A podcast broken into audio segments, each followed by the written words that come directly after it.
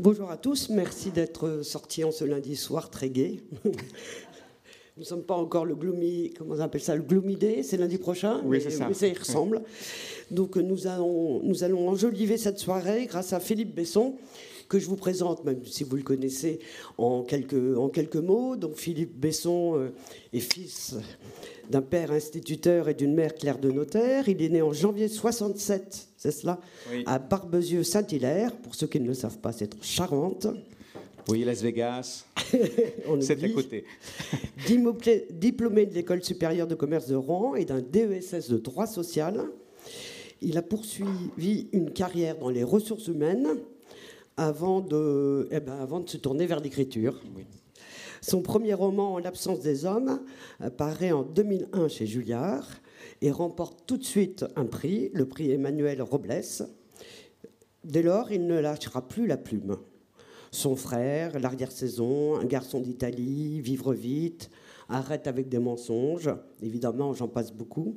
Les romans se succèdent avec un succès qui ne se dément pas, plusieurs d'entre eux d'ailleurs étant adaptés pour le cinéma et le théâtre. Philippe Besson a par ailleurs participé à l'écriture du scénario de plusieurs films et de plusieurs téléfilms, le plus souvent réalisés par José Dayan. Oui. Euh, je citerai à cet égard La solitude du pouvoir, Le clan de Lanzac, Entre vents et marées pour les derniers. Et il publie aujourd'hui son 22e roman. Ceci n'est pas un fait divers, toujours chez Julliard, son éditeur, donc premier, avec lequel il a été très très fidèle. Donc 22e roman, depuis 2001, si on compte bien, ça fait, ça fait beaucoup de romans. Ça fait une énergie absolument incroyable. Euh, il y a eu très récemment euh, euh, Paris-Briançon et Le Dernier Enfant. cela correspond à peu près à un roman par an. Mm. Vous êtes un romancier TGV en quelque sorte. oui, j'écris sur les trains de nuit et la lenteur des trains de nuit, mais j'écris oui, un roman par an. C'est mon rythme. C'est mon rythme d'écriture. Et, je sais pas, on a tous un rythme, j'imagine. Donc moi, j'ai besoin, dès que j'ai terminé un livre, de me remettre dans l'écriture du suivant. Donc ça donne une publication annuelle, oui. C'est-à-dire que celui dont on va parler, pour vous, c'est déjà un livre presque ancien. Enfin, c'est vous avez. En tout cas, c'est un livre avec lequel, oui, j'arrive à avoir une certaine distance qui permet d'en parler d'ailleurs, parce que c'est très compliqué quand on, justement, quand on vient juste de terminer un livre, on est encore. Euh, dans une sorte de brouillard ou d'impossibilité de, savoir ce que c'est exactement ce livre-là. Et donc, quand le temps a passé, que mon éditrice s'en est emparée, qu'un imprimeur a mis le temps pour l'imprimer, etc., et qu'enfin elle est en librairie, on se dit peut-être je suis capable enfin d'en parler. Oui, il faut ce temps-là. Mais à l'inverse, il est quelquefois difficile. On voit lorsqu'on interviewe des romanciers étrangers qui viennent nous parler de livres qu'ils ont écrits il y a 5, 6 ou 7 mm. ans, alors qu'ils en ont euh, produit plusieurs entre, de, se remettre dans la. Ça vous arrive d'aller à l'étranger parler de, vos ouvrages qui sont. Oui, euh, oui de parler de livres que j'ai publiés il y, a, longtemps. Là, j'étais, euh, par exemple, en, Israël il y a trois semaines pour parler d'arrêter avec tes mensonges, parce que le livre a été publié il n'y a pas longtemps. Et, par ailleurs, la, il y a une pièce tirée du, du livre qui était joué là-bas. Donc c'est vrai que reparler de ce livre, qui a beaucoup d'importance pour moi, mais qui a été publié il y a six ans, c'est vrai que ça oblige à se replonger dans ça. Mais c'est plutôt agréable au fond, parce que c'est plutôt des piqûres de rappel sympathiques. Euh, dès la troisième page, enfin dans Paris-Briançon, on savait très vite dès l'entame, si je puis dire, que dans ce train, donc euh, à petite vitesse, il, allait y avoir, il allait y avoir des morts. Mm. Et ici, dès la troisième page, on sait qu'il était devenu un drame, et pas n'importe quel drame je, ne divulgage rien, puisque de toute façon, vous allez nous lire un passage, ce passage-là. Un homme vient de tuer sa femme sous les yeux de leur adolescent de 13 ans. Au moins, vous ne prenez pas par surprise le lecteur. Il sait dans quoi il va cheminer. Oui, alors c'est vrai que dans Paris-Briançon, dès le départ, j'annonçais la couleur, je disais euh, euh, que j'invitais des gens à monter dans un train et que euh, certains seraient morts au petit, au lever du jour. Euh, et, parce que c'était une façon de créer une sorte de tension euh, et, de passer un contrat avec le lecteur en disant regardez bien les gens que je vous présente. Et, là, en l'occurrence, euh, je souhaitais traiter du féminicide. On expliquera pourquoi. Euh, mais pour moi, le féminicide n'était pas un aboutissement, ce n'était pas le point d'arrivée du livre, c'était le point de départ. Ce qui m'intéressait, c'était moins ce qu'il y a avant le féminicide que ce qu'il y a après. Euh, c'est-à-dire comment on, gère l'après, comment on vit après ça, et surtout comment les enfants, parce qu'il y a des victimes collatérales de cette tragédie-là, comment les enfants survivent à cette tragédie. donc il fallait que ça soit posé d'emblée, que ça soit une donnée indiscutable d'emblée. Eh bien, d'emblée, vous allez nous lire donc le, début de, de ce roman, s'il vous plaît.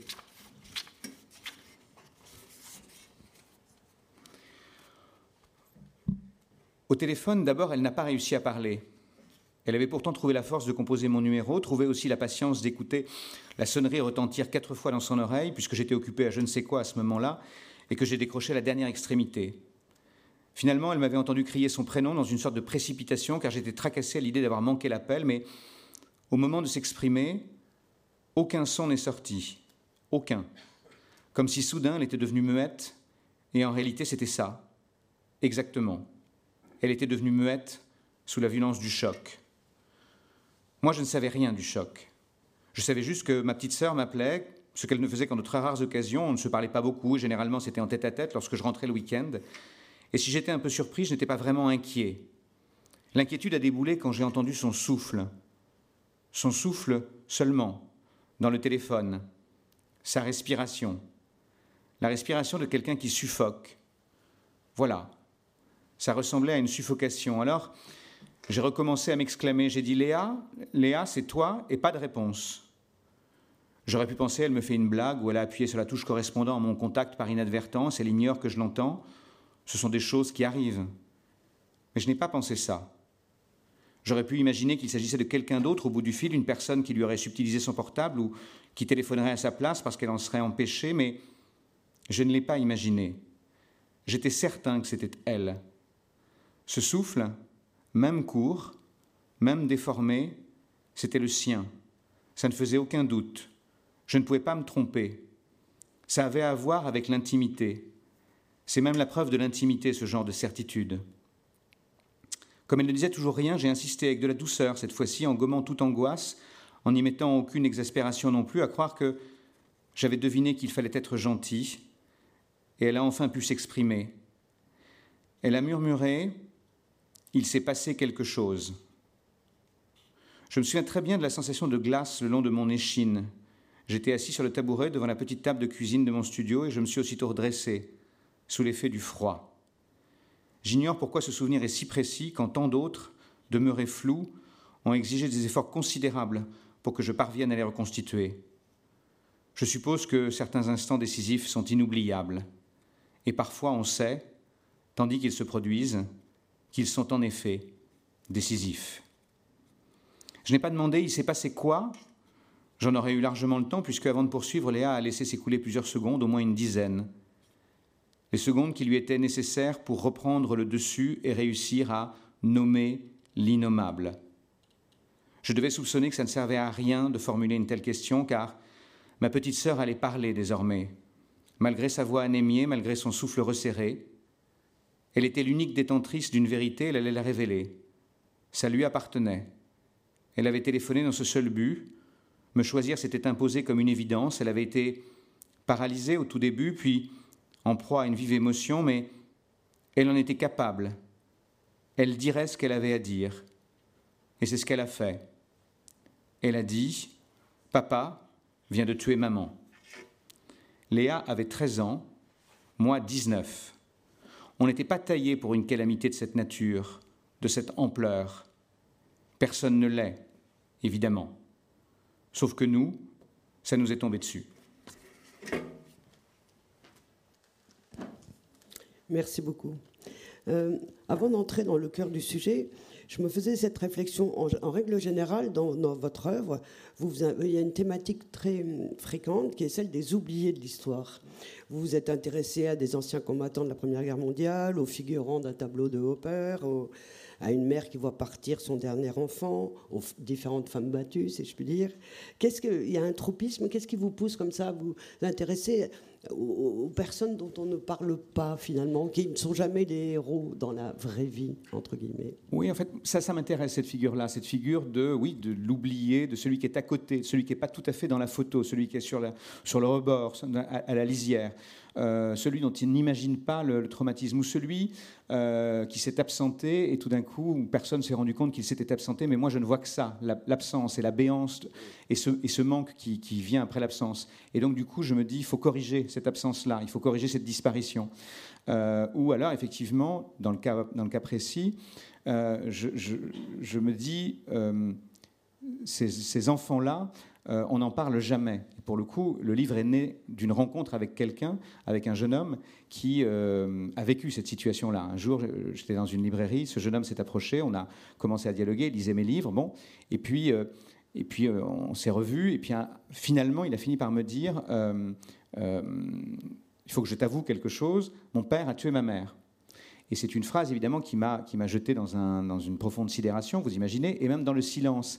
C'est intéressant d'ailleurs, parce qu'il y a assez peu de phrases qui vous laissent dans un silence total. Vous savez, même quand les gens vous annoncent des, mauvaises nouvelles ou qu'ils vous disent je suis malade, etc., on, réussit à trouver un truc à dire en face, euh, euh, au moins pour, contrer le désarroi. Mais, et là, non, il n'y avait rien de ma part. Et puis, longtemps après, finalement, j'ai fini par poser la question en disant mais pourquoi ne pas l'avoir dit plus tôt? Pourquoi ne pas, voilà, pourquoi pas l'avoir dit plus tôt et, il m'a dit parce que la, mort de ma mère emporte tout et que nous, ce nous d'ailleurs était bizarre parce que je ne sais pas si c'était un nous globalisant des victimes comme ça ou, de lui et de, sa sœur, mais nous, on est des victimes collatérales euh, et donc euh, on ne doit pas apparaître.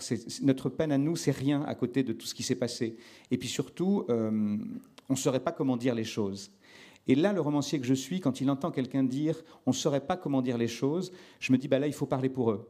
Il faut, il faut prendre la parole pour que justement ils ne soient pas des victimes invisibles et qu'ils ne soient pas des victimes silencieuses et qu'il y a le moyen là de réparer quelque chose. Donc j'aime bien cette idée de réparation, qu'il faut à un moment que ces gens-là qui, se disent ben non, j'existe pas, je ne suis pas dans le tableau, je suis pas dans le. Voilà, eh ben ils existent en fait, parce que ce qu'ils vivent est une chose épouvantable et que donc la, littérature peut servir à leur donner une voix et à faire qu'on se rende compte un peu plus facilement enfin, bon, de ce qu'est l'étendue de cette tragédie. Parce que, on va y revenir, mais le féminicide, souvent, c'est ramené à euh, un chiffre, euh, une statistique, dans un décompte macabre, décompte qui est très important. C'est très important qu'on dise aujourd'hui une femme, aujourd'hui une femme, 122 femmes, etc. C'est très important, mais c'est un chiffre ou euh, une ligne dans un journal. C'est-à-dire, il y a quelques jours, je voyais euh, Charleville-Mézières, il tue sa compagne de 30 coups de couteau devant ses enfants. Bon, et puis après, c'est la page de, des courses de tiercé. Bon. Et, je me dis, ça peut pas être que ça. Donc il faut trouver un espace, un lieu, quelque chose pour raconter leur désarroi, pour raconter leur chagrin. Et donc ça, ça me, ça me, c'est une des choses qui me, qui me motive le plus. Et, et sortir les gens du silence, j'avais fait ça euh, dans Arrête avec tes mensonges quand j'ai appris euh, la mort de Thomas Andrieux, mon amour de jeunesse, je me suis dit, ça ne peut pas être une vie vécue pour rien. Ça ne peut pas être une vie perdue. Ça ne peut pas être une vie euh, passée inaperçue. Il a existé, et, donc il faut qu'il existe quelque part. Et, le seul endroit où je pouvais le faire exister, c'est dans un livre. Et puis en plus, il était, était mort de son silence. Et donc, il fallait corriger ce silence-là. Et donc, c'était ce que j'avais à disposition, c'était d'écrire. L'écrivain, le, le, grand redresseur, finalement. Euh, en tout cas, oui, il y a quelque chose de cet endroit-là. En tout cas, oui, redresser, réparer, corriger quelque chose. Oui, enfin, et, et cette rencontre a eu lieu il y a combien de temps? Il y a 18 mois. Ah oui, donc c'est très récent. Donc à la limite, vous avez laissé tomber le roman que vous aviez en cours pour vous attaquer à celui-ci? Non. J'avais pas vraiment de roman en cours, j'avais quelques idées comme ça, et puis ça, ça emporte tout. C'est-à-dire tout d'un coup, euh, euh, c'est écrasant, il y a quelque chose qui s'impose en fait. C'est assez étonnant parce que justement, euh, souvent, les livres, on les laisse advenir comme ça. Il y a quelque chose d'un peu accidentel. Il y a, euh, bon, il se passe un truc, et puis voilà. Et puis, il y a des livres qui, euh, qui s'imposent. Arrête avec tes mensonges, c'était imposé quand j'ai appris voilà, la mort. Et là, celui-là aussi, c'était pareil. C'est-à-dire que tout d'un coup, il y a une espèce d'obligation d'y aller. Que, et de ne pas biaiser. De, de, se dire, allez, on, on, y va. Et j'ai pas, pas hésité quand j'ai. Parce que après coup, je me suis dit, oulala, là là, c'est quand même un peu périlleux mon affaire, mais, mais non, il fallait le raconter. J'ai trouvé que c'était indispensable. Périlleux et douloureux. Là, vous me disiez euh, avant que nous, arrivions ici que c'était un livre qui avait été, euh, qui vous avait pris au trip évidemment et qui vous avait euh, provoqué, enfin, qui avait provoqué une certaine souffrance chez vous. En fait, il y, a, oui, ça c'est le moins qu'on puisse dire, mais il y, a deux explications et deux raisons assez, assez simples. La première, c'est que moi, pour écrire un livre, j'ai besoin de me mettre dans la situation de mon narrateur. Parce qu'il y a quasiment toujours un narrateur dans mes livres, donc euh, de temps en temps, il me semble que j'écris des livres comme un comédien interprète un rôle, c'est-à-dire qu'il faut devenir l'autre.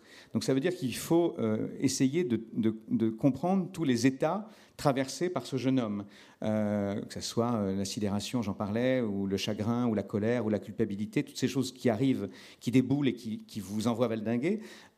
donc il faut se mettre à la place d'eux, ce qui est d'ailleurs illusoire, parce qu'on ne peut pas se mettre à la place d'eux. Est-il très difficile pour vous de vous mettre justement dans la peau d'un jeune homme de 19 ans? Alors, d'un jeune homme de 19 ans, non, mais de quelqu'un qui doit se dire euh, voilà ce qui est arrivé, c'est assez violent parce qu'il faut quand même, encore une fois, il faut, vouloir l'expérimenter, il faut vouloir traverser ça. Donc on, imagine soit, euh, voilà, quand j'écris la mort de la mère, j'écris la mort de la mienne. C'est-à-dire que je, suis en train d'écrire quand je, quand je quand je raconte le cercueil avec le nom sur le, sur le cercueil et les dates, je sais exactement à quel cercueil je pense. Donc, euh, donc euh, c'est très précis à un moment, c'est très concret d'écrire un livre. Donc il faut se mettre dans, ces situations-là. Donc c'est assez violent. Et puis après, la deuxième chose, c'est euh, on écrit, là, ce livre-là en l'occurrence, en faisant plus attention que d'autres. Parce que l'écriture, par essence, c'est un exercice de liberté. Voilà, on, y va, on se lance, on invente une histoire, on fait ce qu'on veut. parfois, on se laisse emporter. Bon, et, c'est un espace de liberté fou, absolument. Et là, euh, il fallait se enfin pas se retenir, mais il y a, l'idée de, il fallait être tellement pour moi être dans la justesse. Euh, et, il fallait surtout ne surtout jamais en rajouter. De temps en temps, on est un peu emporté par l'élan, on se dit, euh, voilà, j'y vais, etc. Là, pas du tout. Il fallait plutôt retenir les chevaux et se dire, ce que je raconte en soi est tellement tragique que ça ne sert à rien d'en rajouter. Donc il fallait plutôt baisser le ton c'est bizarre de baisser le ton quand on écrit. Vous voyez, il fallait être dans une forme de nudité, de murmure. Donc tenir cette note de la nudité et du murmure pendant des mois, c'est pas euh, la chose la plus simple. Voilà. Ce jeune homme, vous lui avez dit que vous alliez écrire un livre sur cette pas au début, pas au début. Puis pendant que j'écrivais, oui. Mmh.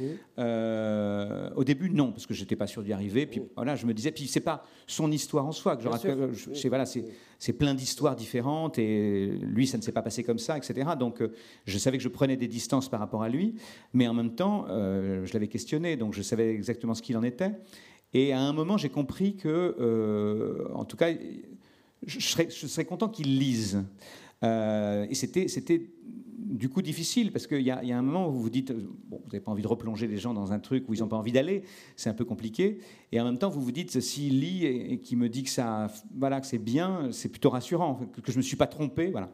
Et donc, il a fini par lire le livre et il a dit des choses très bien. Donc, et, et cette première scène terrible que vous nous avez lue, hein tout de suite, elle s'est imposée à vous. Vous saviez que vous alliez commencer le roman, parce que c'est tout de même un roman, par cette scène-là? Oui, je, je savais que c'était ça, que, que les mots Papa vient de tuer maman arriveraient tout de suite. Donc, et je savais qu'il y avait une fratrie, j'ai compris très vite que ce serait ça. Je savais que ce serait aussi une fratrie euh, déséquilibrée, au sens quelqu'un qui serait, euh, même s'il a 19 ans, c'est déjà un jeune homme et un adulte. En plus, il, apprend la danse depuis des années, donc c'est quelqu'un qui est dans une espèce d'épreuve permanente. Donc, euh, je, le voulais solide, ce, jeune homme. Et la, jeune, la jeune sœur, elle, a 13 ans. Donc, je savais qu'ils auraient, face à cette tragédie-là, une, réaction qui pouvait être différente.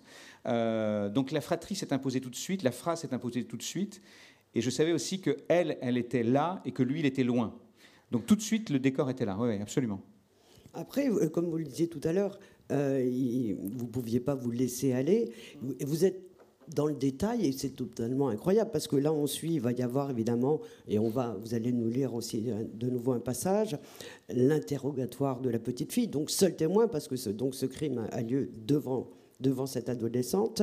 la reconnaissance du corps, les scellés sur, sur la maison, euh, la confrontation avec le père, on en viendra aussi. Euh, tout ça a été, j'imagine, dûment travaillé. Vous avez un peu enquêté pour être sûr de ne pas faire de, de, de bévues Non, j'ai beaucoup lu parce qu'il y, a quand même une documentation importante. Il y a des essais, il y a des articles de journaux, il y a des, il y a des, euh, des choses faites par les sociologues, etc. Donc il y a une, une littérature qui n'existe pas une littérature romanesque, euh, ça, ça n'existe pas, mais il y a une littérature technique, euh, voilà. Et donc on, on, sait, et il y a hélas aussi d'ailleurs des statistiques au sens, par exemple, on sait que dans deux cas sur trois, le féminicide est provoqué par l'annonce d'une rupture. Voilà, que le, mari tue sa femme parce qu'elle dit je m'en vais. Donc il y a des choses très précises sur ce sujet-là. Donc je savais, j'avais des, informations euh, qui pouvaient me guider dans mon voilà. Après, euh, encore une fois, euh, c'est très concret une chose comme ça. C'est-à-dire que par exemple, la scène qui paraît épouvantable, mais elle est pourtant vraie la scène des, scellés et de quand, quand on voilà, parce que donc la, scène de crime a lieu dans la maison de famille, donc du coup la maison de famille devient inaccessible. Et puis euh, et puis euh, donc plusieurs mois plus tard, les scellés sont enfin levés. On a peine à croire parce que c'est vrai. Cette scène est vraie. Pratiquement un an. C'est ça, pratiquement un an plus tard. Et donc, les scellés sont levés, et donc le fils, en l'occurrence, dans, dans l'histoire vraie, c'était une fille, la fille peut retourner dans la maison, une fois les scellés levés, et elle se rend compte que la scène de crime est intacte, que rien n'a été nettoyé. Et donc c'est elle qui nettoie la scène de crime.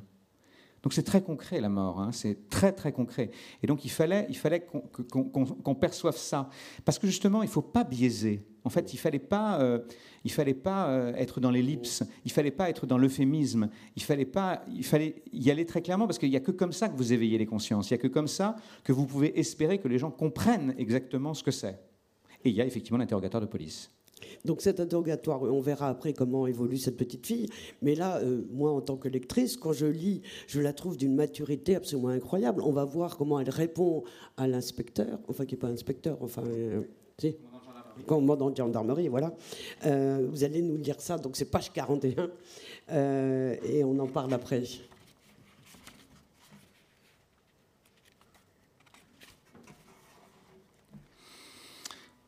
D'emblée, Pierre Verdier nous a indiqué que notre père demeurait introuvable et souhaitait disposer de tous les éléments, même anodins, qui pourraient se révéler utiles afin de le localiser au plus vite. Comment était-il habillé? S'était-il blessé? Avait-il dit ou laissé entendre quelque chose dans le déferlement de sa violence? Ou après? Quelles étaient ses habitudes? Avait-il un lieu de prédilection? Et d'autres questions encore que j'ai oubliées. Bien sûr, il fallait aussi raconter dans le détail ce qui s'était produit et dresser un portrait psychologique de l'assaillant. Je reprends sa formule. Verdier savait que ce moment serait délicat, il a donc pris le temps nécessaire avant d'entrer dans le vif du sujet. Il a laissé Léa s'accoutumer au bureau. Cependant, elle n'a pas cherché à apprivoiser les lieux, se contentant de fixer l'homme assis en face d'elle et de répondre machinalement aux interrogations préliminaires. Puis, quand elle se sentit prête, elle a respiré un bon coup et posé le décor. J'étais dans ma chambre, j'ai entendu du bruit, mes parents se disputaient en bas. Le flic l'a interrompu dans un murmure. Tu sais à quel sujet? Elle a fait non de la tête. Il n'en était pas à leur première dispute. Elle préférait fermer les écoutilles dans ces cas-là, attendre que ça passe. Mais ça n'était pas passé, ça avait duré. C'est là qu'elle avait entendu un bruit de vaisselle qu'on casse. Tu peux être plus précise a demandé Verdier. Comme si on avait jeté des assiettes par terre, a-t-elle répondu avant d'ajouter J'ai pensé que c'était forcément mon père. Maman, elle n'aurait jamais cassé d'assiette. Ou bien il l'a projeté contre le buffet et la vaisselle s'est renversée. C'est possible a-t-il objecté elle a dit qu'elle n'en savait rien, mais que oui, c'était possible. Après le tintamarre du bruit de vaisselle, elle s'était postée devant la porte de la chambre au premier étage, mais n'avait pas pu distinguer ses parents dans la cuisine, pas depuis le palier. Alors, j'ai dû descendre deux ou trois marches et de là, je les ai vus. À cet instant, elle s'est interrompue, elle a été saisie d'un hoquet qui est devenu un sanglot, puis un souffle court. Verdier a dit On a tout notre temps. C'était un mensonge, ça aussi, nous le savions tous les trois, elle l'a toutefois saisi comme un type en train de se noyer saisit la perche qu'on lui tend. Je ne la pas des yeux, aveugle au léger désordre du bureau, aux affiches officielles au mur, à la pauvreté de l'administration. C'était ma façon de soutenir ma sœur, c'était aussi parce que j'étais en train de découvrir la vérité. Et j'avais au moins besoin du secours d'une rigidité pareille pour être certain de pouvoir l'encaisser. Léa a repris. J'ai vu mon père donner les coups de couteau. En fait, c'est bizarre, je les ai entendus aussi. Je ne parle pas des hurlements de maman, je parle bien des coups. Je ne savais pas que ça faisait du bruit. On a échangé un rapide regard, le commandant et moi. Je crois qu'il avait plus peur pour moi que pour ma sœur. Elle a poursuivi. Il y a eu beaucoup de coups, beaucoup. 17. Le nombre exact figurerait dans le rapport d'autopsie. Le gendarme le savait déjà, moi non. Je me suis levé d'un bond, j'avais envie de vomir. Je me suis précipité contre un mur. Je me suis recroquevillé au-dessus d'une poubelle que j'avais repérée et rien n'est sorti que des râles, des cris gutturaux, des cris d'animal. Verdier s'est levé à son tour, s'est approché de moi et m'a glissé Je suis désolé, mais nous devons continuer. Vous vous en sentez capable? J'ai fait oui de la tête, on, est, retourné s'asseoir. Léa était blême et calme. Oui, blême et calme, comme vous avez écrit. Et effectivement, je trouve que cette jeune fille qui n'a que 13 ans, je ne sais pas si on peut même dire que c'est une jeune fille, est d'un calme absolu et, d'une rationalité incroyable. Elle, parle très très bien. Oui, et en même temps, elle parle peu. C'est-à-dire qu'elle elle est, pour moi, elle est accrochée à, la matérialité des faits. Elle, a besoin, pour tenir, de, dire les choses euh, précisément et de répondre aux questions qui lui sont posées. C'est-à-dire qu'en fait, c'est comme si elle, elle, elle, était enfermée dans une, dans une non-émotion pour se sauver elle-même. Et donc, elle a besoin que ce soit euh, objectif, technique, et là, elle, elle, sait répondre. Après, dans le livre, on va comprendre que elle, elle, elle, va être dévastée, emportée. Mais à ce moment-là, elle tient. Elle est dans une obligation de tenir face, face à ce qu'on lui demande. Et, la rationalité la sauve sur cet instant-là. Et, le narrateur, à ce moment-là aussi, lui, s'aperçoit qu'en fait, il ne sait pas grand-chose de ses parents. Oui. Mais ça, c'est vrai de beaucoup d'entre nous. On s'aperçoit mhm. trop tard qu'on n'a pas posé les bonnes questions, qu'on ne s'est pas interrogé. Et donc, il va finalement... Euh, il y a une espèce de temporalité comme ça qui, joue dans, le roman. Il va enquêter, dites-vous, auprès des proches, auprès de la famille, pour comprendre un peu quelle était la vie de ses parents avant qu'ils les, les connaissent, mm. ou même pendant qu'ils les, les aient connus, parce que de toutes les façons, il faut dire qu'il est parti à 15 ans, euh, euh, parce que sa passion, c'est la danse, et puis il est assez doué. Hein. Et donc, il va peut-être devenir... Euh, Danseur à l'Opéra de Paris, oui. Oui, Hmm. Mais, euh, et, donc il enquête.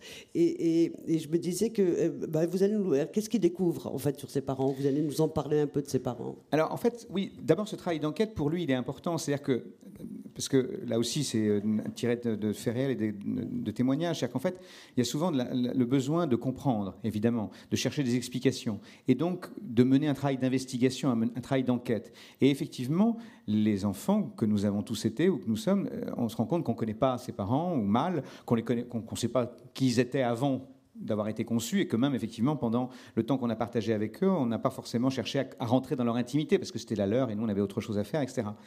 Et là, comme il est soumis à un interrogatoire de police en plus, euh, il répond en fait des choses banales. Il ne sait pas, il sait pas les réponses aux questions d'une certaine manière. Donc il va chercher des réponses pour lui-même et, euh, et donc il découvre effectivement ses parents avant qu'il n'existe lui, qu'il ne soit conçu et il découvre des jeunes gens, elle, euh, voilà, Cécile, qui pour qui il est possible se referme très vite. C'est une jeune fille très vive, charmante, euh, voilà, euh, qui aime danser et qui est la fille d'un buraliste dans une, dans une ville limitrophe de Bordeaux qui s'appelle Blanquefort. Et voilà, une fille joyeuse, charmante. Et puis un jour, et donc son père et sa mère tiennent un, bar PMU, maison de la presse, ils vendent des jeux à gratter, etc. Et elle, elle est là, voilà. Et puis un jour, sa mère, euh, sa mère meurt, et alors qu'elle a 20 ans, et son père dit bah, Pourquoi tu prends pas la suite quoi? Ça sert à rien de faire des études. Et les possibles se sont refermés, son père est là, elle y va. Et donc il y a une sorte de déterminisme social aussi, un truc qui est euh, voilà, ça s'est joué, ma vie se joue à ce moment-là, et, et c'est pas grave. Et puis elle rencontre. Euh, face, à, face, à, elle, un, type à moto qui vient dans une, qui arrive un peu en faisant le, le kéké dans une, devant une boîte de nuit où elle se rend avec des amis, des copines. Et puis c'est lui, voilà. Et puis il commence une histoire, et vous c'est joli les histoires qui commencent, et puis parfois ça devient des histoires d'amour, et ça a été une histoire d'amour, parce que avant que ça devienne une histoire de mort, c'est quand même souvent des histoires d'amour. Et donc il y, a ça, et il, enquête sur ses parents, et il découvre ça, qui se passe grosso modo au milieu des années 90, au moment où l'actualité est quand même plutôt sombre, mais voilà, ils sont là, un peu joyeux, peut-être pas heureux, mais en tout cas joyeux. Et puis donc ils, décident de se marier, parce que c'est ça, c'est comme ça, c'est à ce moment-là, ils ont stage. Et ils, se laissent emporter par, une, par, le moment. Ils choisissent pas grand-chose, ils choisissent pas beaucoup de leur vie, on va dire. Ils cherchent pas à aller ailleurs. Euh, c'est la France d'où je viens. Moi, je, suis né dans une petite ville qui s'appelle Barbezieux, où il y a 5000 habitants. Et voilà, j'ai raconté dans les mensonges aussi. C'est-à-dire qu'on est là, on grandit là, on fait sa vie là, on s'en va jamais. Et donc, euh, voilà, ils s'en vont, ils s'en vont pas. Et, euh, et, puis un enfant arrive, et puis un autre, et puis après, voilà, les choses se gâtent et la jalousie arrive, la possessivité, la perversité narcissique du père se manifeste de plus en plus, euh, une espèce d'emprise qui, qui, arrive avec les années, et donc, mais que le fils n'est capable de reconstituer qu'après coup, parce qu'il n'y avait pas de signaux, il n'y avait pas de choses qui, qui apparaissaient. Les signaux étaient tous très faibles. Et c'est souvent ça dans les histoires de violence conjugale, c'est que les signaux sont souvent très faibles, mais quand vous les mettez ensemble, ils vous paraissent tout d'un coup un peu plus forts. Les indices sont ténus, mais vous les prenez isolément. Isolément, vous vous en fichez, mais quand vous les mettez ensemble, tout d'un coup, ça fait sens. Et cette femme qui avait cessé de se maquiller, cette femme qui avait euh, pris du poids, cette femme qui portait des vêtements informes, cette femme qui se taisait, qui s'éteignait petit à petit comme une bougie, ça aurait, dû voilà. Et, plutôt que de lui dire tu te laisses aller maman, il aurait peut-être dû comprendre qu'il se passait quelque chose. Et souvent les victimes de violences conjugales se taisent. Et elle dit une phrase assez terrible, la mère, Cécile, elle dit, euh, à un moment quand elle croit comprendre que sa fille a vu et a aperçu des violences, euh, elle dit à la fille, on va pas embêter ton frère avec ça. C'est vertigineux le avec ça quand même. Hein. Ça, Et donc, donc il y, a ça. Et donc lui, après coup, il se rend compte de tout ce à côté de quoi il est passé. Et donc forcément, il y a une forme de culpabilité qui surgit. Et c'est ça, c'est un trait assez commun. Tous ceux que j'ai pu voir ou, les choses que j'ai pu lire, c'est que dans cette histoire, il y a un coupable hein, et on le connaît. Il n'y a, a, pas de doute, il n'y a pas, d'ambiguïté. Et pourtant, il y a tous ceux qui sont autour, les proches, qui tout d'un coup sont rattrapés par le SI, le cruel SI. Et si j'avais fait ça Et si j'avais été plus à l'écoute Et si j'avais été présent Et si je n'étais pas parti à Paris Et si et voilà. Et donc ce truc est un truc absolument atroce qui fait que tout d'un coup vous vous sentez responsable de ce qui s'est produit. Oui, dans les ici d'ailleurs ça m'a fait penser parce que et si elle n'était pas sortie ce soir-là en boîte, elle n'aurait pas rencontré son euh, Franck, son futur mari.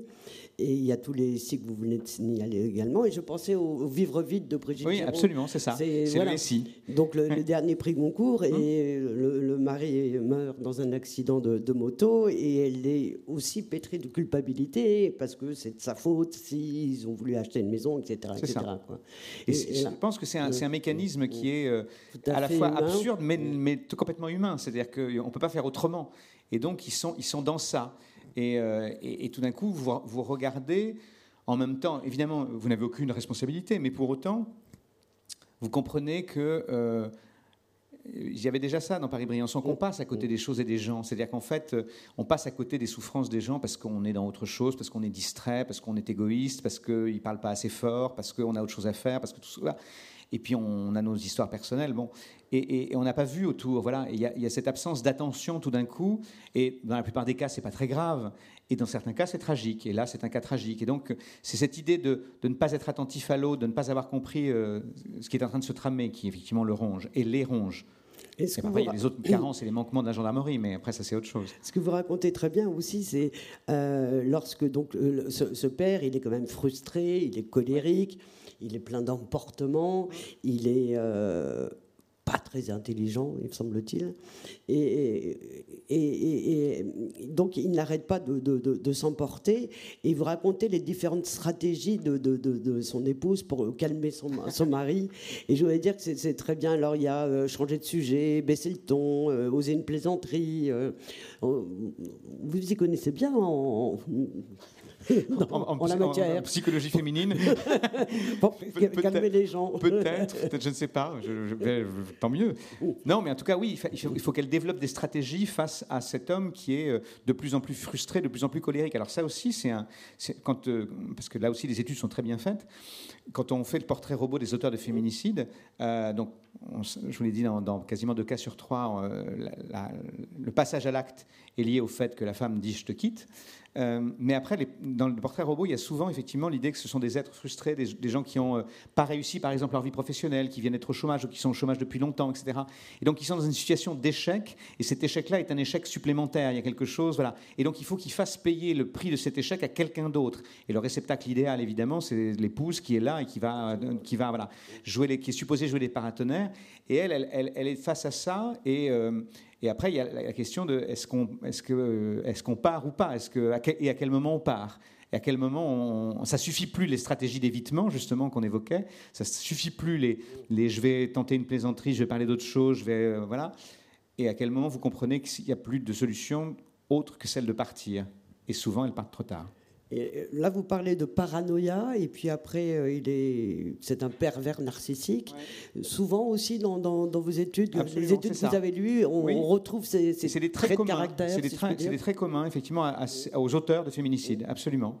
Donc il fallait que je, donc je voulais essayer de le traduire concrètement. Je voulais dire ce que c'était ça, comment ça se jouait, c'est-à-dire cette façon aussi de d'humilier au quotidien en disant et de rabaisser l'autre. C'est souvent assez classique aussi dans les violences conjugales, parce que les violences conjugales sont pas seulement physiques, elles sont aussi souvent et avant tout enfin, psychologiques. Donc il y a cette espèce d'humiliation permanente, façon de dire oui, enfin bon, toi tu vends des jeux à gratter, on va quand même pas non plus euh, dire que tu as une vie formidable ou euh, je sais pas quoi. Et ton fils qui est parti faire euh, de la danse à Paris, parce que tout d'un coup ça devient son fils et plus l'heure. Bon. Et donc il y, a, il y, a, quelque chose comme ça, cette façon de, de, de, miner l'autre et d'asseoir une emprise à coup d'humiliation répétée, de phrases vachardes et, de, et, et de, de récrimination et de mettre la faute sur l'autre. C'est toujours la faute de l'autre. Et euh, ça, c'est un processus assez, hélas, classique, oui. Il n'y a, pas que des choses horribles hein, dans ce roman, loin de là. Il y a une histoire d'amour quand même. il y a et puis il y a surtout une, histoire de fratrie. Et cette, oui, et puis il y a cette mère qui est formidable, parce que quand le jeune homme lui avoue son homosexualité, qu'est-ce qu'il lui dit Qu'est-ce qu'elle lui dit? Elle lui dit c'est bien d'être amoureux. C'est formidable, ça, comme phrase. mais n'en parle pas à ton père, évidemment. Oui, n'en parle pas à ton père, c'est mieux, oui. Non, elle réagit effectivement très bien quand, elle, quand il lui dit. Et, euh, et elle dit aussi en ce moment. C'est une femme assez remarquable. Oui, elle, elle, est, formidable. Mais, alors, parce qu'en plus, je, je, elle, je, lui fais dire aussi qu'à ce moment-là, elle vend, ça c'était mes, petites, mes petits cailloux blancs que je sème dans mes livres, mais elle dit à ce moment-là que dans le magasin de journaux où elle travaille, donc ils sont en train de vendre un hors-série sur James Dean, et qu'elle a feuilleté le truc comme ça, parce qu'il n'y avait pas de clients, et donc elle, a vu euh, des choses dedans, et, elle, elle, a vu la mère de, James Dean qui disait, euh, moi j'aime mon fils parce qu'il est différent. Et elle, elle, dit c'est pareil pour moi. Alors moi j'en ai un aussi qui est différent, voilà. Et elle dit c'est bien que tu sois amoureux. Donc elle, ça, oui, ça passe sans aucun problème. C'est aussi pour ça qu'il y a cette espèce d'amour absolu du, du fils pour sa mère et cette défiance qui, est, qui, qui précède la tragédie du, du fils à l'égard du père, parce qu'il y a ça aussi, c'est que c'est qu'au fond euh, le, fils s'est éloigné parce qu'il n'avait plus envie de ce père-là. L'amour cesse avant la tragédie alors, vous parlez de, la haine du fils euh, à l'égard de son père. La haine, c'est fort. En tout cas, la, distance très forte. C'est vous qui écrivez, c'est pas ah, J'écris haine, vraiment Oui, oui, je crois bien. Bon, ok. Non, mais la haine, après, pas permis. après, après le crime, oui. Après le crime. Oui, après, oui, pas avant. Ah oui, oui, c'est ça. En revanche, euh, la, fille qui, elle, euh, était, a vécu plus longtemps avec son père, qui était peut-être euh, avec, à l'égard de, de, laquelle il était plus gentil, et pour elle, c'est plus compliqué. Vous parlez d'une espèce d'ambivalence. Oui, hein. mais c'est ça la vraie difficulté, au fond, que rencontrent les enfants. C'est-à-dire que le, le, fils, je décide que lui, c'est noir et blanc. C'est-à-dire que lui, il dit Mon père n'est plus mon père, il est un meurtrier. Et c'est comme ça qu'il s'en sort, en décidant qu'il range son père dans une catégorie qui est c'est un meurtrier, il a tué ma mère, c'est un monstre, ce qu'il a fait est impardonnable, je ne pardonnerai pas. Et donc il en fait un ennemi, un adversaire. C'est tranché. Et il veut plus le voir parce que quand le père demande à ce qu'il vienne en prison, il refuse d'y aller, etc. Et donc il y, a, cette stratégie qui est de dire euh, je, je, voilà. Et chez la, chez la, fille qui a 13 ans, cette stratégie-là, elle ne elle, l'a pas, elle est inopérante. C'est-à-dire qu'elle, juste avant, elle aimait son père. Et donc, elle ne sait, pas, sait pas se débarrasser de l'amour. Donc, elle sait bien ce qu'il a fait, elle sait que c'est épouvantable, elle lui en veut pour ce qu'il a fait, évidemment. Mais en même temps, elle, aime son père. Donc, elle est dans cette espèce d'ambivalence. Et c'est ça la vraie difficulté, en fait, que rencontrent souvent les enfants euh, des victimes de féminicide. C'est-à-dire que c'est qu'en fait, ils, euh, ont perdu la figure d'amour, enfin supposée d'amour qu'est la mère, tuée par la figure supposée de protection qu'est le père, et, ils doivent se débrouiller avec ça. Et en plus, souvent, la plupart du temps, ils sont évacués de la maison familiale parce que le crime est souvent commis dans la maison de famille. Et donc, il faut se débrouiller avec tous ces éléments-là. Et donc, c'est incroyable parce que vous êtes dans une ambivalence terrible. Et c'est souvent cette ambivalence-là qui les engloutit, qui les, qui, les, qui les entraîne vers le fond. Quand ils arrivent justement à faire un truc un peu blanc et noir, ça marche un peu mieux, mais quand c'est dans la zone grise, vous vous y perdez. Mais il est de toute euh, façon très compliqué de haïr ses parents. On le sait bien, même les enfants battus aiment souvent mm. leurs parents. C'est ce qui paraît totalement dingue. Ça paraît dingue, mais oui. Mais on se débarrasse pas de l'amour comme ça. Enfin, c'est pas voilà. Et puis il y a une histoire partagée, il y a, quelque chose, voilà, presque une génétique, j'imagine. En tout cas, c'est très très difficile. Quand bien même vous en voulez beaucoup à cet homme-là, oui, il y a toujours des résidus d'amour. Et puis il y a cette fratrie, c'est vrai que ces, ces relations du livre, hein, entre le frère et la sœur, on y vient. cette relation est très belle. Et ça, on voit que vous avez eu plaisir à la, à la décrire, à la raconter, à la, décortiquer, si je puis dire. Oui, c'est parce que moi, c'est puis il y a la figure du grand-père qui va en complément de ça, c'est-à-dire qu'en fait, il y a cette idée que euh, à la fin, c'est des gens qui doivent se sauver se sauver eux-mêmes et se sauver l'un l'autre. Euh, et donc, euh, là, leur lien fraternel, c'est ça. C'est-à-dire que le, frère, donc, qui est à Paris quand, le, crime est commis, il prend le premier train pour rentrer, parce que donc voilà, il, faut qu'il rentre à Bordeaux. Et il a juste une obsession à ce moment-là, c'est de sauver ce qui peut l'être encore et de sauver sa sœur. Donc il est dans une espèce de, chaque, instant, chaque pas qu'il fait, c'est pour sauver sa sœur, c'est pour qu'elle reste debout, c'est pour qu'elle reste en vie, c'est pour qu'elle ne sombre pas, etc. Donc il y a cette espèce d'obsession chez lui qui fait qu'il s'oublie presque aussi. Et, et le grand-père, parce que donc il y a un grand-père qui arrive dans l'histoire, qui est le père de la mère lui aussi vient pour sauver ce qui peut l'être, pour tenir le gouvernail. Il y a un moment. Et donc, il est merveilleux, le grand-père. Voilà, et ils, sont soudés, ces trois-là, pour essayer d'être encore du côté de la vie. Et moi, c'était ça aussi que je voulais raconter. C'est quand vous avez ça, cette épreuve-là, une fois que vous avez passé toutes les, étapes d'avant, encore une fois, la colère, le chagrin, ou, la culpabilité, il faut en arriver à une forme de résilience. Il faut arriver à qu'est-ce qu'on fait pour rester vivant? Et, ça me plaît beaucoup cette idée que le lien fraternel, c'est ça qui les sauve, c'est ça qui fait qu'à un moment, ils ne sombrent pas. Et mutuellement d'ailleurs, parce qu'elle le sauve sans le vouloir, mais elle le sauve aussi. Et puis il y, a le procès. Alors on, on va pas, on va peut-être pas donner le, verdict, mais en revanche, et vous le décrivez très bien ce procès. Et je me demandais, vous, vous avez assisté à des procès de, cette nature? Vous êtes, non, vous non, j'ai pas, pas assisté à des procès, mais j'ai lu, lu, des minutes et des extraits, et euh, donc j'ai pu me servir de ça. Mais le procès, en même temps, là pour le coup, je voulais m'en servir parce que souvent le procès est vécu, enfin, est annoncé comme chose de cathartique, à partir de quoi vous allez enfin pouvoir faire votre deuil, passer à autre chose, etc. Et parfois c'est le cas et parfois non. Moi, ce qui m'intéressait dans le, dans le, fait de raconter le procès, c'était euh, c'est le seul moment où je m'autorise, parce que on se connaît bien, vous et moi, à être politique, alors que je ne le suis pas d'une manière générale, mais à dire quelque chose euh, à, quoi je tiens. C'est-à-dire qu'en fait, s'il y a un exposé euh, de comment on peut regarder cette situation-là par l'avocat de la défense et par l'avocat, évidemment, des enfants. Et, en fait, c'est intéressant parce que c'est deux visions du monde à ce moment-là et de la société qui se confrontent. Il y a, il y a ceux qui vous disent c'est un crime passionnel.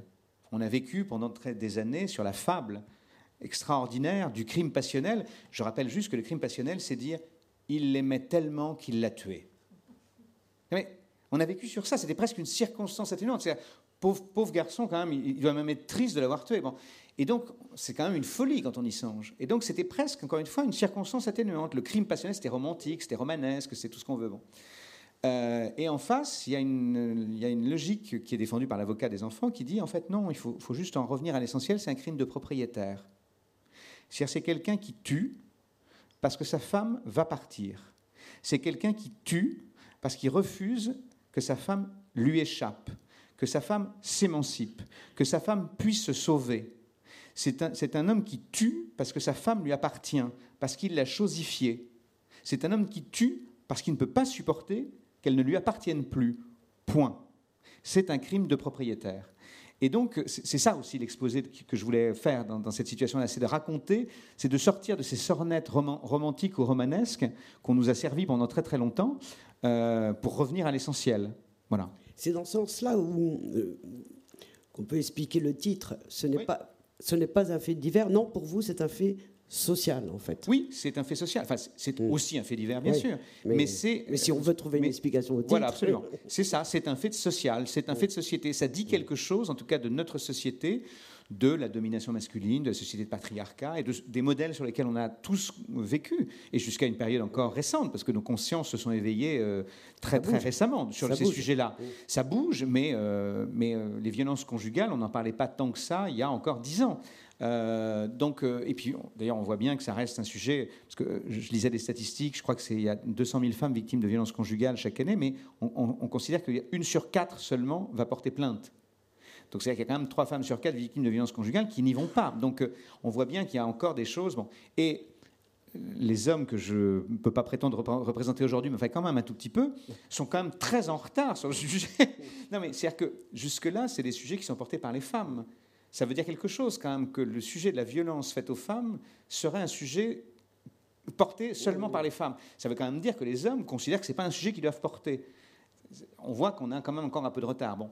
Donc, donc euh, oui, il y, a, euh, des consciences à éveiller et ça ramène à, la conversation du début. C'est-à-dire que je pense que le roman, ça peut avoir cette utilité-là parfois. C'est-à-dire que moi, je dis toujours, euh, je pense que j'ai été éveillé, par exemple, au, ressort de la peine de mort en lisant Le dernier jour d'un condamné de Victor Hugo.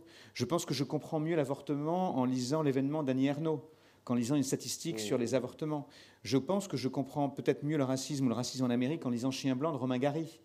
Vous, espérez éveiller quelques consciences euh, à travers ce roman J'en sais rien parce que c'est très, très ambitieux et très immodeste de vouloir faire ça. Mais en tout cas, je me dis, si à la fin du livre, les gens ferment le livre en se disant Ah oui, c'est ça, et pas juste une phrase dans un journal, j'aurais pas complètement perdu mon temps. Après, je me méfie toujours de ça parce que le, romancier n'est pas n'est pas n'a pas fonction utilitaire, c'est pas un réfrigérateur ou une machine à laver, il n'est pas utile, il n'est pas supposé être utile, il est supposé être quelqu'un qui fait ressentir des émotions et c'est ce que j'espère. Je pense qu'en lisant ce livre, ce que j'espère c'est que les gens vont éprouver quelque chose, vont, vont être traversés par des émotions euh, assez assez fortes. J'espère seront émus, peut-être bouleversés, mais j'espère que ce bouleversement, s'ils le ressentent, aura une utilité derrière. Voilà, je me dis que peut-être. Et encore une fois, moi, je me souviens qu'en lisant, euh, en lisant l'événement, je, je, sors de ça en me disant ah, ah oui, c'est pas juste un concept en fait, le truc, c'est très très concret. Voilà.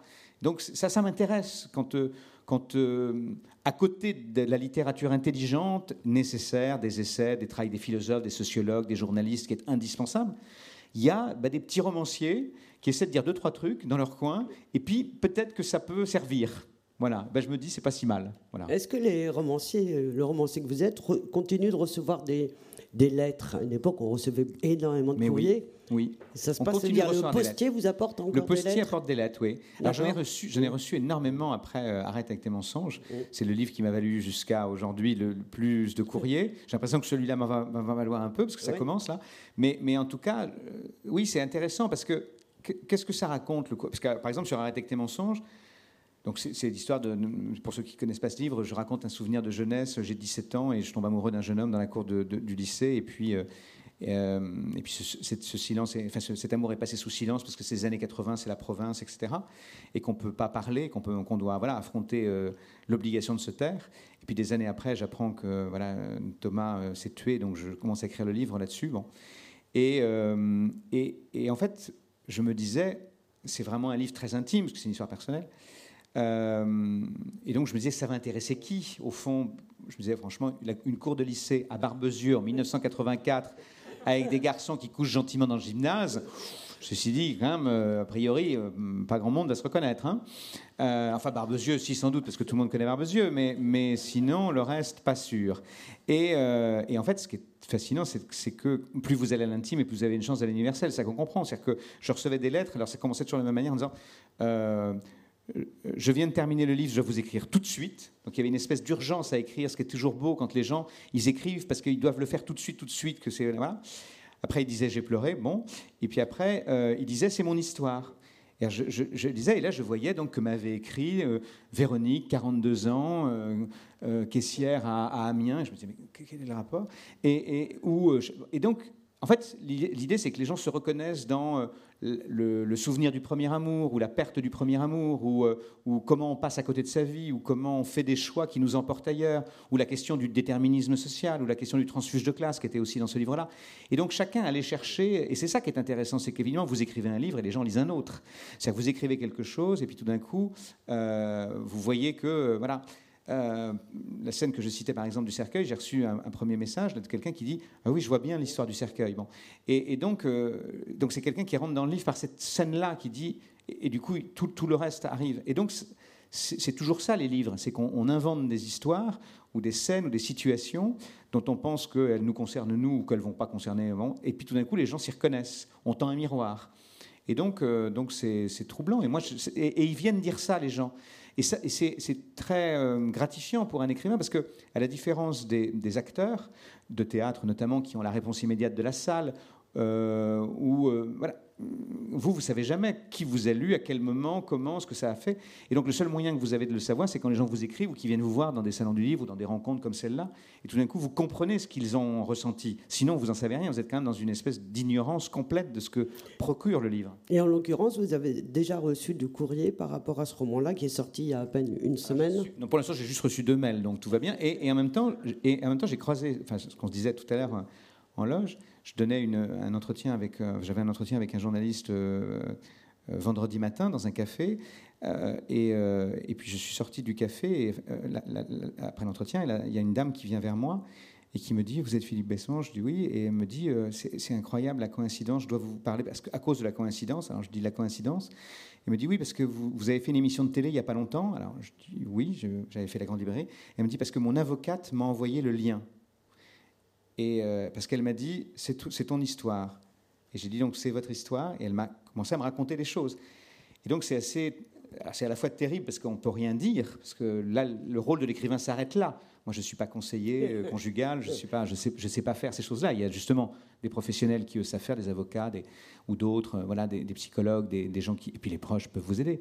Mais en même temps, c'est intéressant de voir que tout d'un coup, elle se sentait euh, moins seule. Il y avait cette idée-là de se sentir moins seule. Et, moi, je me souviens que c'est ça à quoi la littérature m'a servi quand j'avais 17 ans. Quand j'ai lu Hervé Guibert, la première fois à 17 ans, je me suis dit, voilà, je suis moins seul. Je suis sorti de ma solitude en lisant des livres. Et donc, euh, donc je crois à ça. Je crois qu'à un moment, tout d'un coup, avec les livres, on peut se sentir un peu moins seul. Euh, Amélie Nothomb, qui reçoit un courrier abondant depuis des années, passe toutes ces, toutes ces matinées à répondre à, son courrier. Euh, vous, vous répondez à certaines de ah ces lettres ah, Moi, je réponds à quasiment. Ah Là, ça va pas être très facile. J'en reçois hein. beaucoup moins qu'Amélie, donc ça, je suis. voilà. Mais oui, vous ne pouvez pas ne pas répondre. Enfin, quand, quand, les gens. Parce que quand ils vous écrivent comme ça, ils donnent quelque chose d'eux, de leur intimité, donc vous ne pouvez pas le laisser sans réponse. Alors vous faites une réponse qui bref, vous n'allez pas faire une, correspondance, voilà, mais, mais en tout cas, vous pouvez pas, vous, pouvez, vous, êtes, vous dites au moins que vous avez lu, que vous avez entendu ce que les choses, que les choses ont été dites. Donc oui, oui, vous devez ça aux gens de, répondre quand même, je crois. Oui. Après, moi, je donne jamais aucun conseil. J'ai aucun conseil à donner à personne. Je suis le plus mal placé pour en donner, ça c'est sûr. Euh, Juste une, une question. Vous, vous, vous, parliez des années 90 tout à l'heure, et vous, vous en parlez aussi dans le roman, bien sûr. Et vous parlez de ces années où il y avait les guerres en Yougoslavie, le jeu aussi de Rwanda, et, et un peu quelques autres faits, quand même, événements. Et vous, vous, vous parlez d'une époque violente, sinistre. Ah, le milieu des années 90. Pour vous, ça a vraiment été ça, les années 90 C'est ah la, mémoire que vous en avez euh, Moi, j'en gardais, une, gardais une mémoire épouvantable du milieu des ah années 90, oui, je trouvais. Bah oui, c'est-à-dire que voilà, on n'avait que des catastrophes, des guerres. Enfin, on voit pas tellement ce qui a changé. Mais, hein. mais je sais pas, en tout cas, quand j'ai essayé de faire un bilan de ça, du coup, je suis allé chercher pour voir si ma mémoire était traumatique ou si je, vraiment. Et en fait, il n'y avait que des catastrophes, je n'avais que des choses à dire. Et donc, euh, et puis même, c'était la fin de Mitterrand, Mitterrand boursouflé, le cancer, tout ça. Il y avait quelque chose qui se terminait, il y avait quelque chose d'épouvantable, Kosovo. Et donc, je, trouvais que c'était une espèce d'époque tellement anxiogène. Euh, le chômage était très élevé. Enfin, donc, enfin, j'avais l'impression qu'il y avait une sorte de cumul de tout qui allait mal. Alors que dans chaque époque, il y a toujours un, truc à un moment qui va un peu bien. moi, j'ai eu, euh, eu 18 ans au milieu des années 80, qui étaient des années assez suppliciées aussi, en tout cas pour les, pour les gens qui me ressemblaient, c'était pas forcément l'époque la plus, la plus joyeuse, c'est le moins qu'on puisse dire. Euh, mais en même temps, il y avait une espèce de mauvais goût merveilleux dans, les, dans, dans, la musique. Vous aviez Jeanne Masse, vous aviez de ça. Et donc, euh, donc vous étiez sauvé par Jeanne Masse, d'une certaine manière. Ou, ah oui. Bah oui, ou par Jean-Luc Lahaye. Et donc, euh, donc il y, avait, ou par, ou par début de soirée, ou je sais pas quoi. Et donc, il y avait quelque chose de, cette, de cet ordre-là. Il, y, a un truc qui. qui, qui il y avait une espèce de, de, de légèreté à côté de la gravité il y avait un truc de, Voilà, il y avait toujours un peu de légèreté. Et je ne sais pas pourquoi, le milieu des années 90, j'arrive pas à voir ce qu'était la légèreté. Il y en avait sans doute, mais je le vois pas. Ah, peut-être moi, j'étais pas léger, je sais. Pourtant, j'avais l'âge de l'être, mais, mais je sais pas. Non, je n'ai pas réussi à sauver les années 90. 2020, comment vous ah, bah, les années 2020, alors là, c'est génial. Alors là, c'est très sympa. Non, alors là, on peut rien dire. On s'en souviendra comme d'une époque bénie. Vraiment. Parce que là, quand même, tout va bien. Les planètes s'alignent. Enfin, je pense qu'on est tous assez d'accord pour dire que franchement, c'est une époque bénie.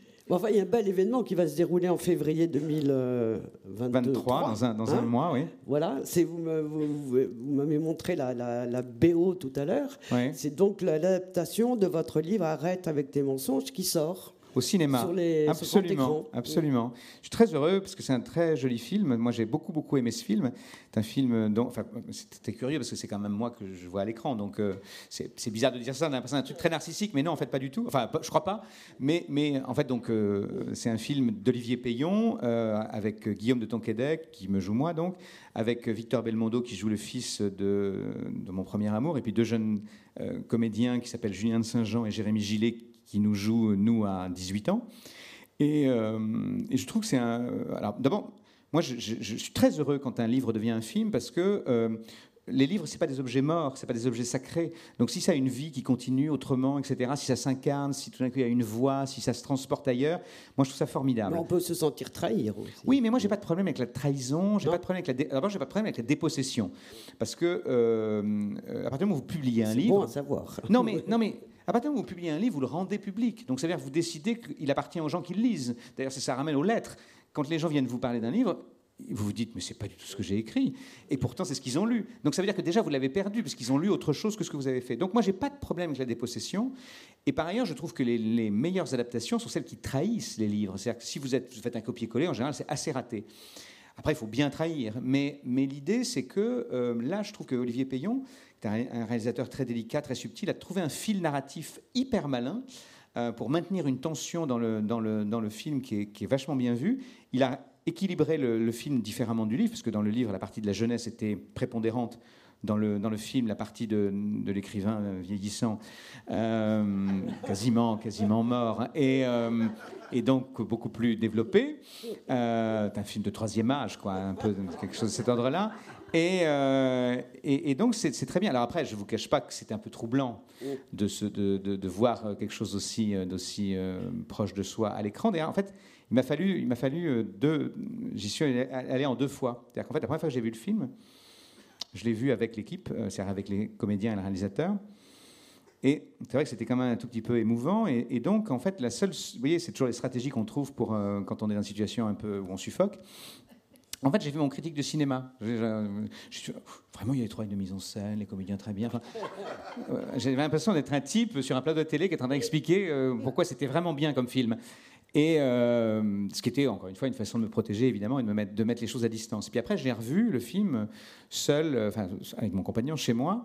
Et, là, j'ai été dévasté parce que tout d'un coup, tout d'un coup, là, euh, vous échappez plus à l'intimité, aux souvenirs, à ce qui vous est arrivé, à, voilà, l'histoire telle qu'elle a été vécue, etc. Et même s'il y a une, il y a une prise de distance et de liberté avec ma propre histoire, bon, il y avait quelque chose de très émouvant. Et puis par ailleurs, je trouve que ce film en soi, il était incroyablement émouvant et juste. Donc non, je suis très très heureux, donc euh, je ne peux que vous engager à aller le voir. Moi, je trouve que c'est très réussi. Non, non, c'est vrai, mais non, mais ça serait une dôme que j'aime pas du tout. Je vous dirais n'y aller surtout pas. Mais là, en l'occurrence, vous ferez ce que vous voulez, évidemment, mais, mais en tout cas, moi, je vous dis, je pense que vous pouvez y aller. Et vous pensez que ceci, ce, ce, roman-là, j'aurais dit, dit pas du tout. Et là, en, l'occurrence, il y a déjà trois demandes. C'est-à-dire qu'en fait, oui. Et, ah et, ce qui est rassurant, si je puis dire. Alors, j'étais surpris parce qu'il y a déjà donc, trois demandes d'adaptation.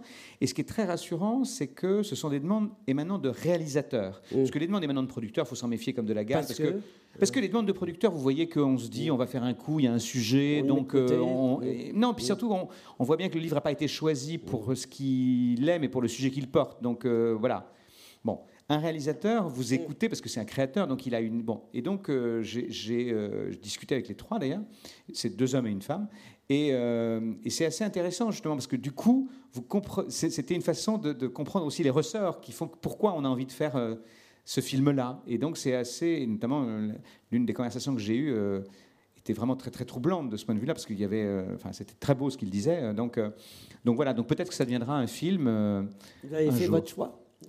J'ai pas, j'ai pas fait mon choix encore. J'ai une préférence très forte, mais, mais voilà, on, on, verra. Parce que après, il faut, il faut vraiment faire le, parce que c'est quand même un film qui sera très difficile à monter, euh, voilà. On va pas faire, euh, c'est pas, c'est pas Avatar, hein, vous voyez, on va pas, on va pas faire 10 millions, donc ni Top Gun. Il y, a moins d'effets spéciaux aussi. Il y aura un peu moins d'effets spéciaux, mais ça coûtera un peu moins d'argent aussi.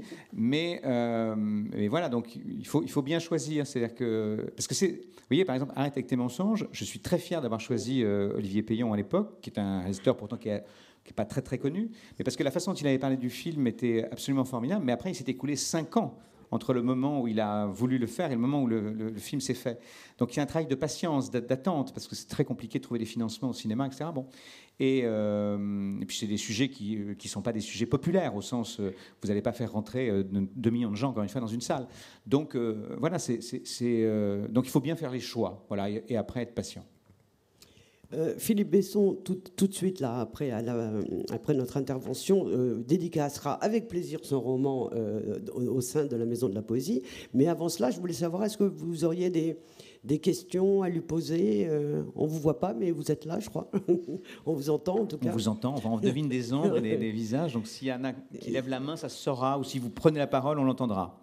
Voilà, criez si, si vous avez une question. Je ne vois, je n'entends rien. Non, personne.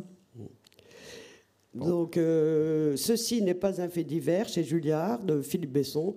Merci infiniment. Merci, de nous avoir enjolivé cette euh, soirée avec cette histoire. oui, je voulais mettre un peu de légèreté. Voilà, voilà on est un peu un moment comédie. Un très, très beau roman que je vous engage à, à lire et à offrir. Merci à tous. Merci, merci infiniment de votre présence.